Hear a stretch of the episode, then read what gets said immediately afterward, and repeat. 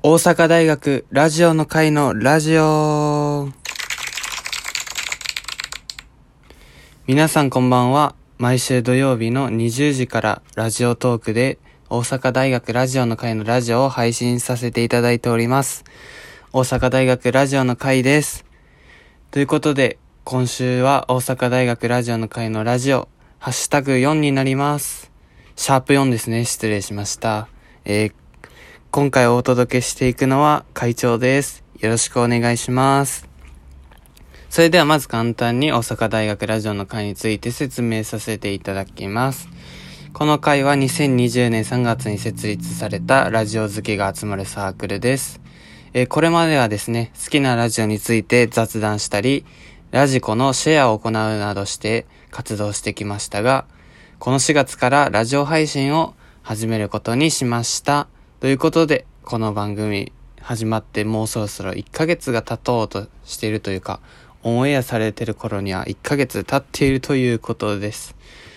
そして今日お届けするのは大阪大学ラジオの会の会長です。経済学部の3回生です。えー、いろいろなラジオ番組を聞いています。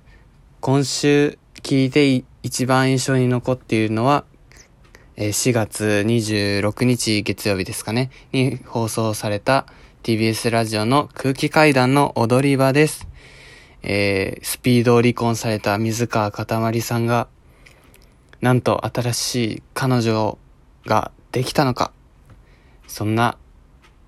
かたまりさんの恋愛事情について掘り下げた回ですので、ぜひお聞きいただければと思います。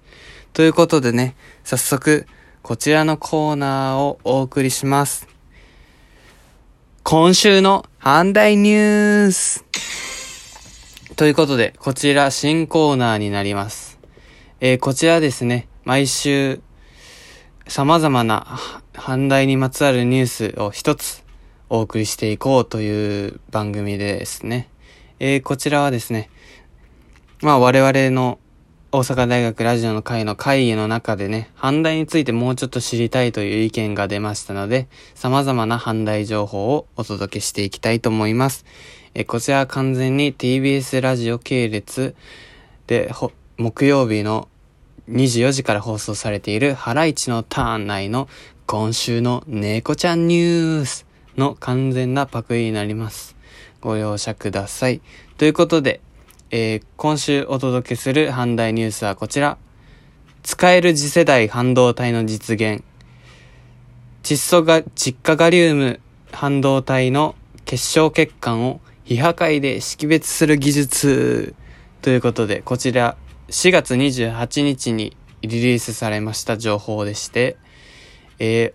ー、大阪大学大学院工学研究科の大学院生、塚越真由子さんと谷川智之准教授らの研究グループは、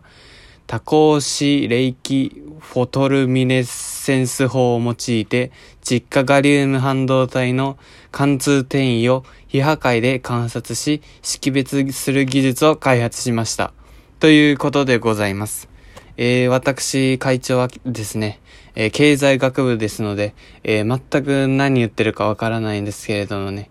え非常にこれ、この研究成果が科学誌アプリドフィジックスエクスプレスですかね、に4月23日に公開されたということで、非常になんか凄そうな研究成果ですよね。えー、こちらはですね、大阪大学のトホームページを、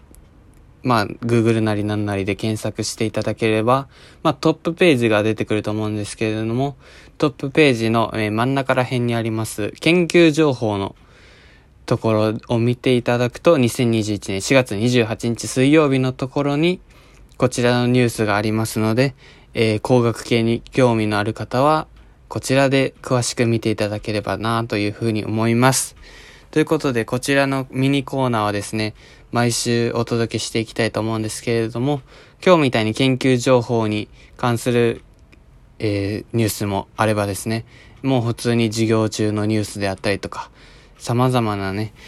大小様々なニュースについて喋っていきたいと思いますので、こちらもお楽しみいただければというふうに思います。さあ、そしてここからが本番になりますね。さあ、行きましょうかね。続いてのコーナーはこちら。あなたの近所の反大生。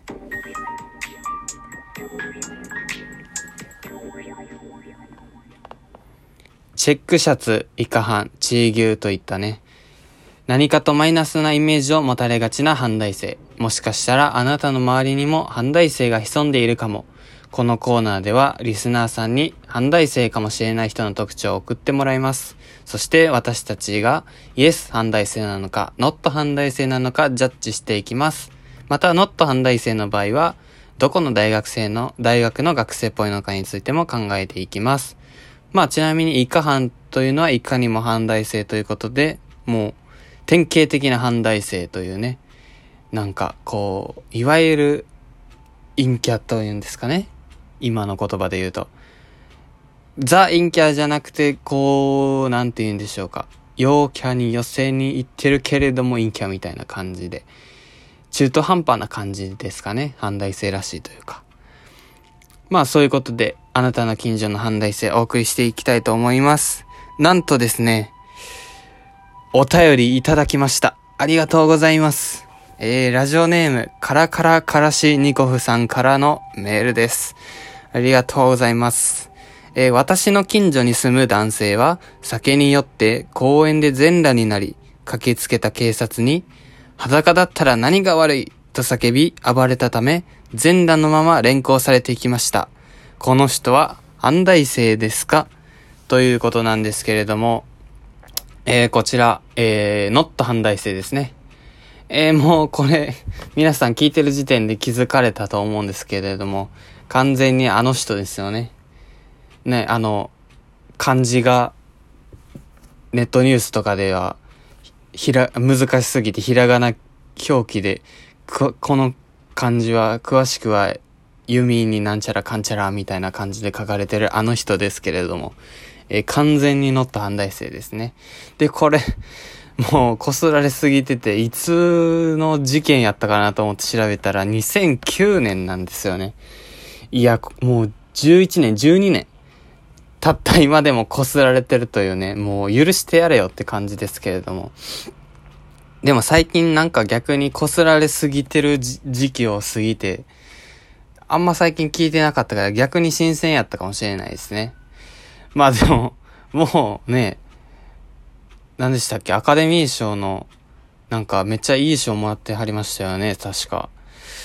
もうさすがに許してあげてちょうだいって感じなんですけれどもまあこういう感じでですね、本当にあなたの近所の反対生募集しております。本当にこのメールのおかげでね、本当に助かっているというか、やっぱ送ってもらえると嬉しいですし、こちらも話しやすいのでね、送っていただければというふうに思います。こんな感じで、まあ、イエス反対生はなかなか反対生の人とか、反対に近い人じゃないと送りにくいと思うので、もうノット反対生の方でも構いませんので送っていただければと思います。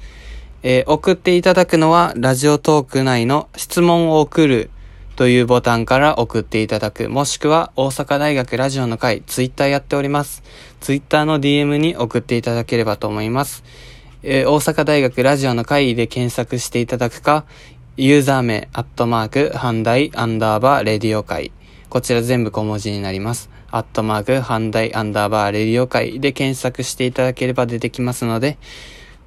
こちらの DM まで送っていただければというふうに思います。